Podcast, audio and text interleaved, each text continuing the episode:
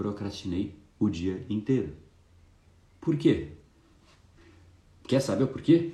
Porque, um, porque tem o padrão de não conseguir acordar na hora certa. Porque tem o padrão de não se concentrar. Porque tem o padrão de ficar ansioso. Porque tem o padrão de ficar estressado. Porque descontou nas pessoas. Porque se alimentou mal. Porque se alimentou pior depois comendo doce. Qual foi o grande fato? Todos somados. Por isso que, nesse, nesse processo de eliminação de quais são os padrões, é onde começa a ficar plausível a eliminação real da procrastinação. Ela é consequência em geral.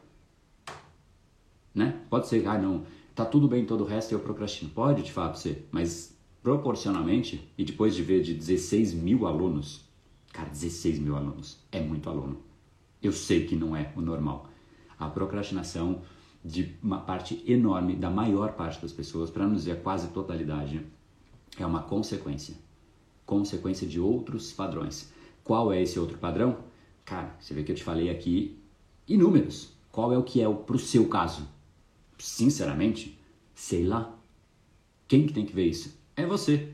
Não sou eu que vou te dizer o que você está fazendo de errado para procrastinar.